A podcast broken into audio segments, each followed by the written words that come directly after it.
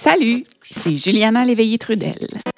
Je vous présente Enfabulation, un balado tiré du spectacle du même nom présenté à Montréal depuis 2017. Notre concept est simple. Chaque invité raconte une histoire vraie qui lui est arrivée, sans notes, ni costume, ni accessoires.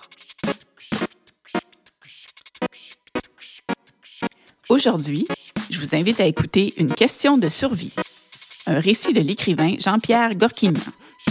Bonne écoute!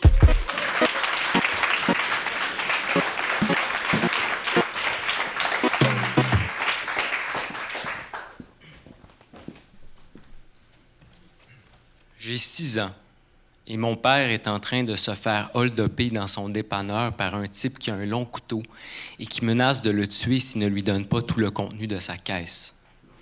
Ce que je vous dis, je ne l'ai pas vu en vrai, mais sur la vidéo de surveillance. On voit mon père lever les mains en l'air, puis, feintant d'ouvrir la caisse, se saisir du bras de son agresseur, le tirer à lui et le casser contre le comptoir. Un move qu'il aurait appris du temps qu'il était dans l'armée syrienne, genre. Le voleur crie, échappe son couteau par terre et se recule en se tordant de douleur. Et on voit mon père dégainer un revolver, un Smith Wesson 45 mm avec un barillet, et le mettre en joue. Et le voleur qui, à son tour, lève les mains en l'air en chéquant de partout et en le suppliant de ne pas tirer parce qu'il a peur. Il a la peur de sa vie. Depuis ce jour-là, j'ai toujours eu une fascination pour les armes et me suis juré qu'un jour j'en aurais une arme, moi aussi, pour me défendre contre le monde. J'ai aussi compris ce jour-là que mon père était mon héros inconditionnel. J'adorais me tenir à ses côtés, travailler avec lui. Des fois, il me laissait servir le client et pitonner sur la caisse, et ça me remplissait d'une joie, d'une fierté et d'un pouvoir, le fait d'apprendre le métier de commerçant et sachant que mon père était armé, absolument rien ni personne au monde ne pouvait me faire peur. Jusqu'au jour où c'est de lui-même que je commençais à avoir peur.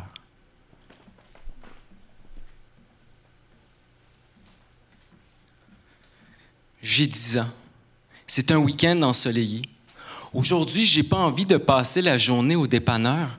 J'ai plutôt envie de passer la journée à jouer au basket avec mon voisin. Mais ma mère, elle peut pas me garder. Elle doit passer la journée à étudier à la bibliothèque du cégep. Puis on n'a pas de gardienne, on n'a jamais eu assez d'argent pour se payer une gardienne. Fait que mon père insiste vraiment pour que je vienne avec lui. Je le sens nerveux, fatigué. C'est lui qui a closé le dépanneur hier à 11 h, puis c'est lui qui l'ouvre ce matin à 7 h. Il est en carence de sommeil, puis on habite à 45 minutes de char. On reçoit la commande de lait puis de bière qu'il faut ranger dans le frigo, qu'il me dit. Il a besoin de moi. Mais moi, je lui fais la gueule, je lui dis qu'il s'arrange avec ses troupes puis qu'il me fout la fucking paix. la fucking paix. Un mot que j'avais appris à l'école. Puis sans que je m'y attende, il me décoche une de ses baffes qui vient s'abattre sur ma figure. Paf! Puis avant même que j'ai eu le temps de rouspéter, il m'en décoche une autre, puis encore une autre. Je suis sonné, les yeux pleins de larmes, mais bouche bée, de peur qu'il m'en calisse une autre. Est-ce que tu veux devenir un homme? Qui me demande? Oui, je réponds en essuyant mes larmes. Alors un homme, ça ne joue pas, puis ça ne pleure pas. Ça prend ses responsabilités. OK, chef, j'avais compris le message.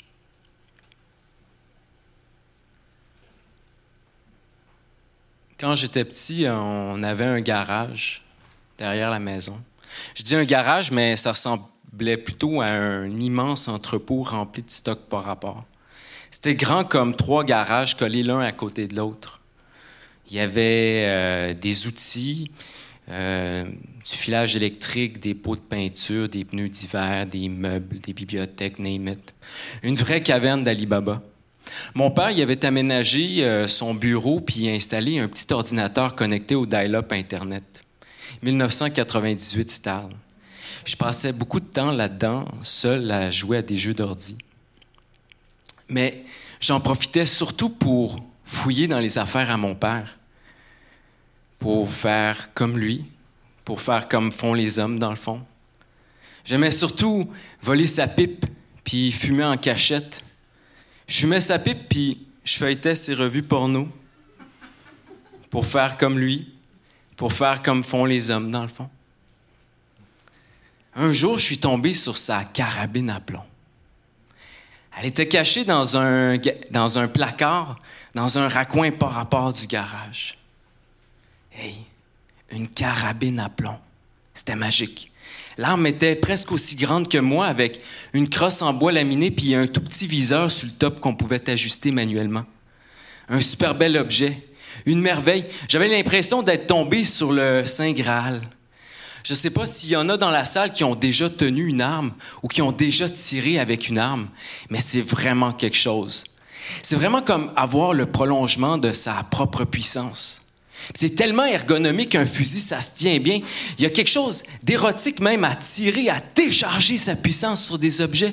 Puis là, je parle juste d'un gun à air comprimé parce que j'avais 12 ans puis que je tripais à viser des canettes de Coke puis de Pepsi alignées dans le fin fond du garage.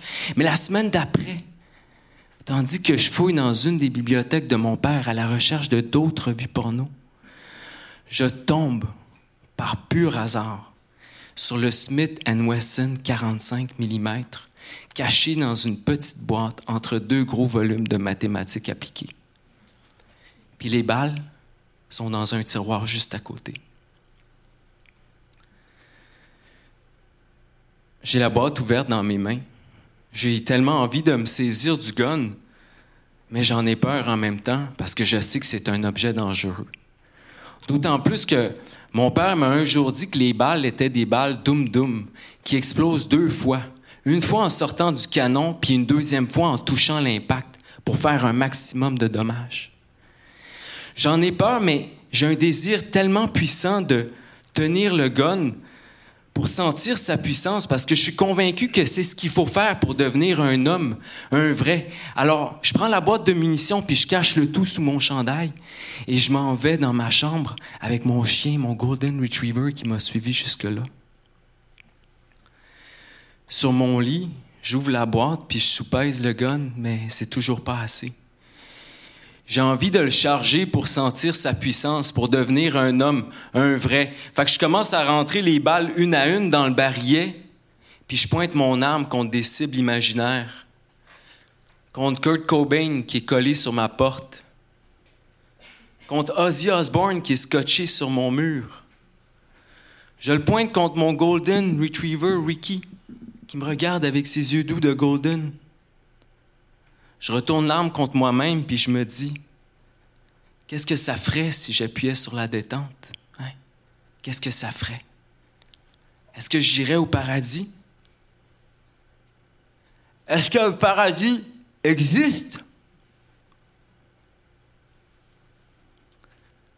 Je savais à cet âge-là que c'était des questions importantes pour moi qui méritaient d'être adressées. J'avais besoin d'alliés dans cette quête-là, mais mes parents étaient tout simplement pas disponibles. J'étais un rescapé des descendants du génocide arménien. Mes ancêtres n'avaient pas le luxe de se morfondre dans des questions existentielles, contrairement à moi qui avais beaucoup de temps libre à meubler. Je lisais, j'écrivais. J'aimais ça, inventer des personnages et raconter des histoires. J'étais pas très talentueux là-dedans, mais j'avais envie de le devenir, d'investir plus de temps et d'énergie. Mais mes parents n'y avaient jamais vraiment cru, même qu'ils avaient tout fait pour m'en dissuader. Je me rappelle à 17 ans la gifle que je me suis pris sur la gueule quand j'ai dit à mon père que je voulais devenir écrivain. Il n'avait pas quitté une vie de merde pour que je vive une vie de merde. Fait que euh, j'ai laissé tomber pour un temps mes questions existentielles, puis je me suis concentré à mes études supérieures. J'ai gradué en génie en 2010. Ma première job était dans la construction, gros chantier. J'étais bon là-dedans, étonnamment, je faisais un gros salaire, mais j'étais malheureux. J'étais très malheureux. J'étais pas capable de mettre le doigt sur mon malheur, mais la seule chose qui me faisait du bien, c'était d'écrire. J'écrivais, j'écrivais comme un fou sans savoir où est-ce que ça mènerait. J'avais toujours rêvé de devenir écrivain, fait que je me suis mis dans la tête qu'il fallait que j'écrive mon premier roman. Le problème, c'est que je travaillais 50, 60 heures par semaine. La seule chose qui pouvait me tenir debout quand je rentrais à la maison, à la maison tard le soir après 8 heures, c'était de faire de la poudre. Chaque fois que je faisais de la poudre pour écrire, j'avais le sentiment d'être invincible, comme si toute ma fatigue disparaissait d'un coup. Et je me rappelle d'un soir, on est mi-novembre 2012, Gilles Vaillancourt vient de démissionner de son poste de maire de Laval pour des allégations de corruption. Ça m'affectait beaucoup dans ce temps-là, la collusion dans la construction. Je travaillais pour ces grandes compagnies-là, puis j'avais l'impression de faire partie des rouages. J'arrive donc un soir, ce soir-là, tard le soir, passé 8 heures, je suis vanné. Je viens de passer 12 heures devant un écran, puis là, je m'installe devant un nouvel écran mais c'est pas mon PC de la job, c'est mon ordi personnel, mon propre MacBook, là où j'écris mon histoire, mon roman, l'histoire d'un jeune professionnel perdu au centre de sa vie.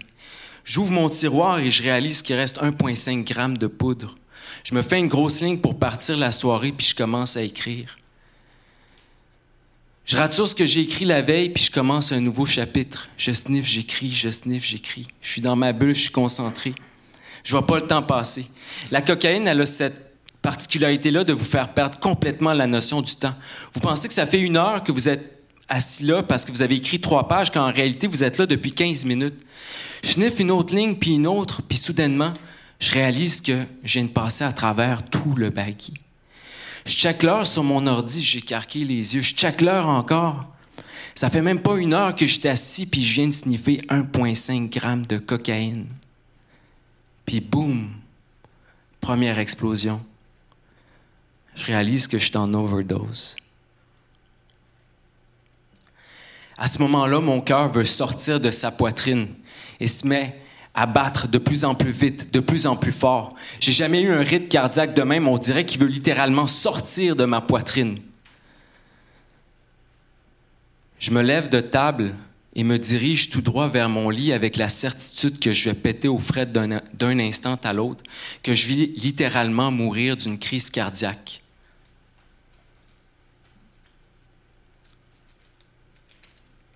J'ai pas envie d'appeler personne. Ni mes parents, ni l'ambulance. Pas même envie d'aviser mes colocs tellement j'ai honte.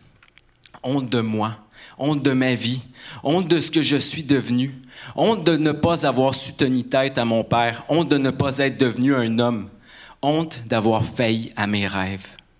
Je me suis dit, je vais me coucher là, puis je vais mourir tranquille. Ma tête était aussi lourde qu'une ogive nucléaire. Puis boum, deuxième explosion. J'ai fermé les yeux. Honnêtement, euh, je ne sais pas ce qui m'a tenu en vie pendant toutes ces heures où j'ai perdu connaissance. Est-ce qu'un ange a réveillé sur moi? Peut-être. J'écarte aucune possibilité. Serait-ce la mémoire de mes ancêtres qui, fuyant les massacres de 1915, ont réussi à traverser le désert de Syrie pour se réfugier à Alep?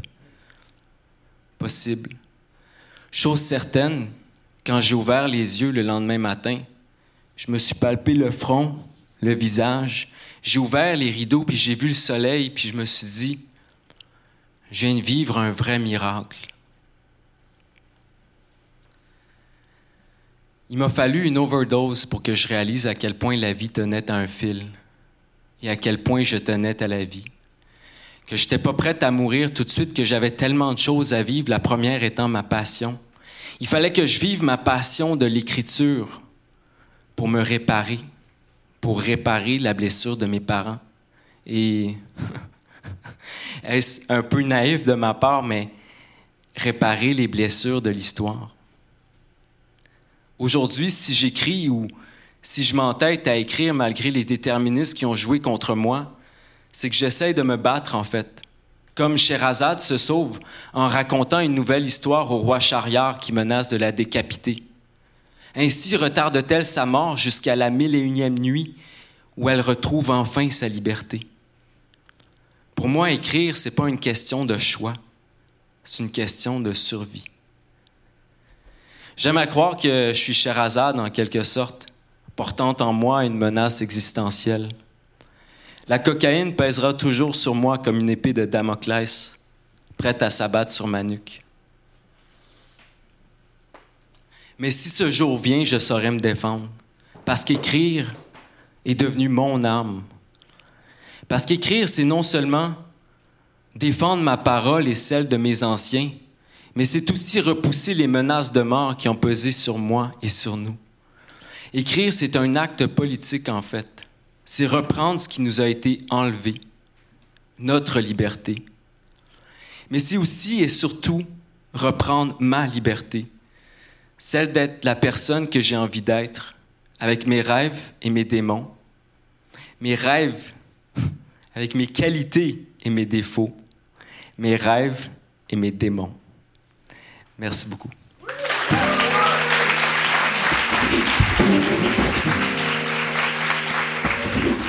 L'histoire que vous venez d'entendre a été écrite et interprétée par Jean-Pierre Gorquignan. Elle a été enregistrée au Centre Phi le 17 septembre 2022 lors de la présentation de notre spectacle Ne parlons pas de politique. La prise de son a été effectuée par Simon Charon. Le montage et la musique originale sont de Christian Brundelrey. Et ce balado est une création des productions de Brousse.